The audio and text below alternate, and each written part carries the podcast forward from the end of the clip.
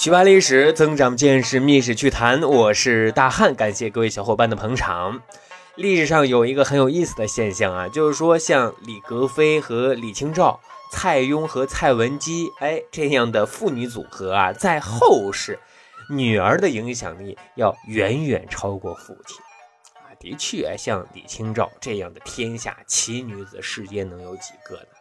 而蔡文姬同样是大才女啊，被称为曹操唯一没有辜负过的女子啊。当然，这里不是说曹操跟蔡文姬有瓜葛，而是曹操因为欣赏其才情，不仅把她从匈奴赎了回来，后来其夫获罪，蔡文姬是一顿输出求情，哎，又免于其夫一死。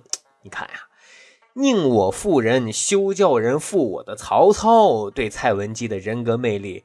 是多么推崇的呀！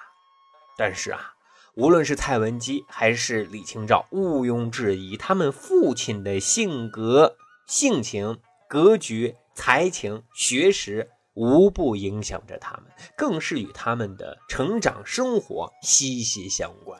只是岁月流逝啊，当李清照、蔡文姬。他们成为璀璨的星空当中一颗闪耀星星的时候，没有人会留心啊。他们的父亲就像一道流星，划破黑夜之后，就淹没在浩瀚当中啊。但是今天，我们就想捞起这颗划破黑夜的流星啊，讲讲他们也曾经耀眼的一生。那今天咱们就先讲蔡文姬的老爹蔡邕。蔡邕呢是。东汉时期的陈留郡人，翻阅史料啊，我们不难发现，蔡邕呢自幼聪慧，不仅是通晓经史，也擅长辞赋，而且在书法音乐方面也是造诣颇高的啊。他自己受工匠用扫帚啊在墙上写字的启发，创造了画笔中有丝丝留白的字体，名字叫飞白书啊，这对后世的影响是很大的。而他一次啊，借宿在农户家，农户正在生火做饭，他听见灶台里烧火发出的噼里啪啦的声音。蔡邕知道啊，这烧的木头啊，可是制琴的绝世材料啊，就赶紧让妇人把木头从火中取了出来。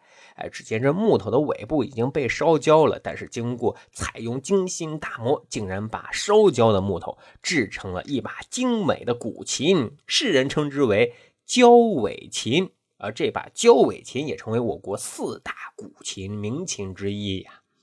不仅如此啊，蔡邕在品性方面也是仁义道德的楷模。说蔡邕的母亲生病，卧床不起，蔡邕无论是严寒酷暑，都是寸步不离的守在母亲的病床前照料。即使是到了晚上，也从来没有解过衣带啊。后来母亲去世了，他就在母亲的陵墓旁边盖了一间房。住属下来为母守灵啊，而且他与叔父、叔伯兄弟住在同一个屋檐下啊，三代都没有分家，所以在乡亲眼中、口中，蔡邕绝对是一个厚道、丰盈、善良、正直的谦谦君子。那自然，这样的人是盛名在外的啊。当时的大太监就给汉桓帝推荐蔡邕，想征召。蔡邕啊，给汉桓帝做一个伶人啊，陪大家啊奏奏乐、解解闷儿啊、逗逗乐啊。啊，当时东汉末年宦官专权，正人君子是很鄙视这一群体的，自然。蔡邕以为太监们弹琴奏曲是为耻的，但是圣命又难违，最后只能是装病啊，暂缓启程进京啊啊！后来是因为政治环境的动荡，这事就不了了之了。而这正好又给了蔡邕研究学问的时间。到了建宁三年的时候啊，当时汉灵帝已经上台了，司徒乔玄多次游说蔡邕啊，让跟随自己一起建功立业。蔡邕呢，因为知道乔玄是有匡扶社稷的大志向，并且是礼贤下士、贤德忠厚的，于是他就决定出山了啊，并且在乔玄的推荐之下，官至议郎啊。什么是议郎呢？可以理解啊，是政府顾问。但是这个汉灵帝啊，却是一个扶不起的阿斗啊，还喜欢装文艺青年，招募了一批所谓的文坛雅士啊，没事就舞文弄墨。这批雅士也是够绝的啊，也绝对是属于社会人啊，根本不管汉灵帝的文学水准到底怎么样，反正就是一顿彩虹马屁啊，把汉灵帝忽悠的高兴极了。那这一高兴就是各种赏赐，各种加官进爵啊。蔡邕就看不下去了，这怎么能行？我不是顾问吗？于是就洋洋洒洒写了好多字，口口婆心的劝汉灵帝。还要按规矩提拔任用干部，不走程序任意提拔，这是会犯组织错误的。这种歪风邪气得改呀，否则官场会变得更加乌烟瘴气，会冒出更多的牛鬼蛇神。据说呢，汉灵帝看到劝谏信之后，画了一个圈儿，白了一个眼，就没了下文了。可是蔡邕呢，仍然保持一颗红心，尽自己最大的能力去劝谏汉灵帝。说过了一段时间啊，天降异象，搞得汉灵帝很紧张。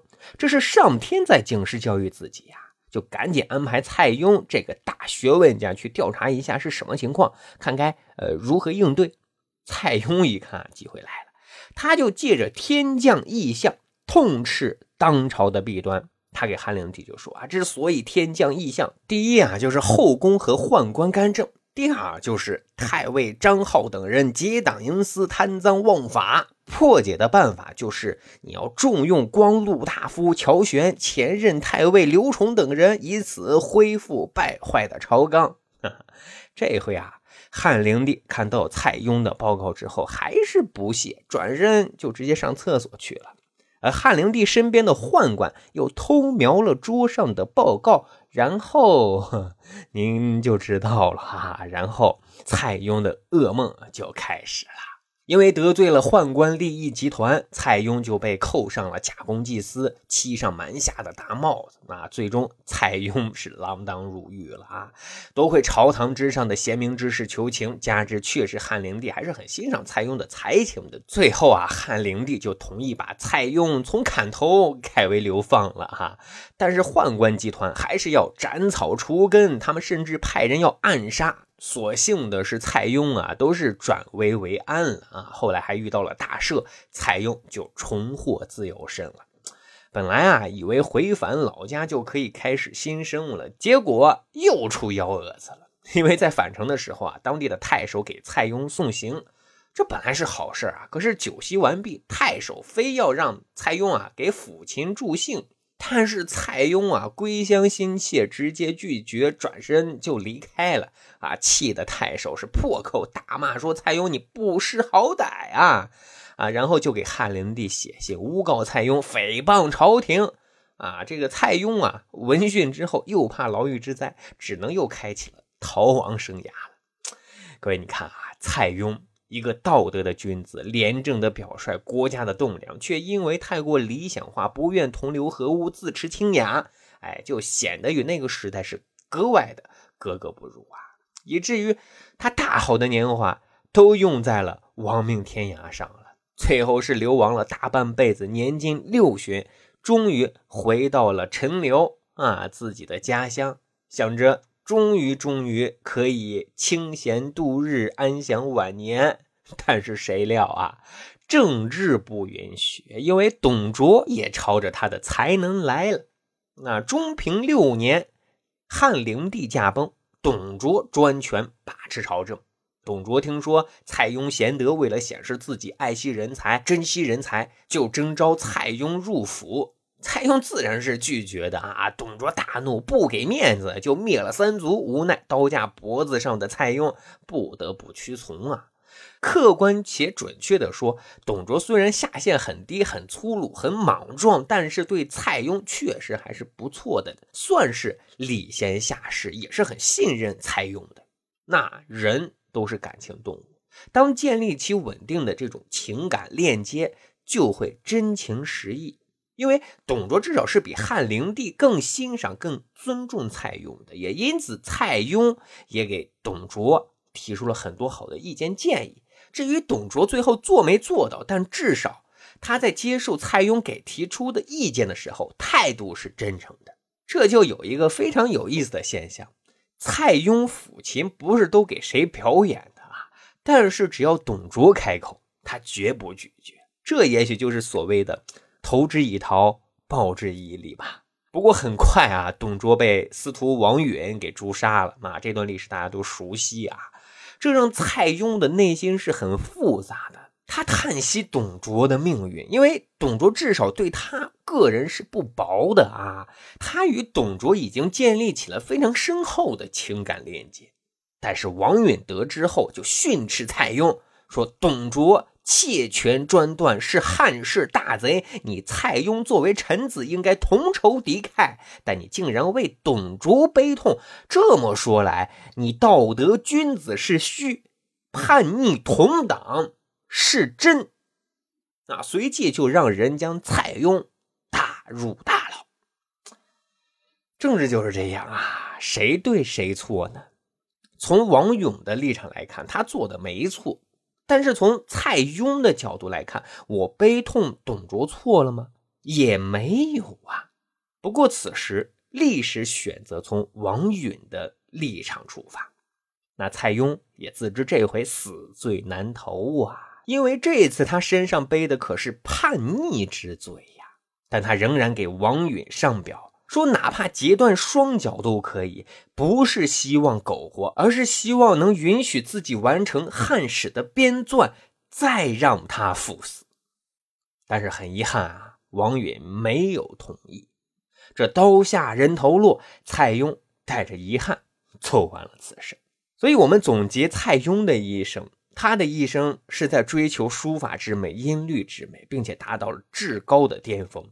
他的一生也是追求内心平和、内心认同的一生。他万万没想到，暮年之时竟然会跟后世一个被称为莽夫、粗鲁、无脑的死胖子董卓建立起情感链接，甚至视为知己。而这些并不重要，因为在蔡邕的心里，他知道什么是最重要的，那就是遵从内心，不屈世俗。好。长见识，长谈资，这就是咱今天要讲的《密史趣谈》。大汉已经开通了密史洗米团，每周都会私家分享五篇以上的读书笔记。如果你没有太多的读书时间，欢迎加入大汉的密史团，同样可以免费畅听啊密史趣团所有的付费节目。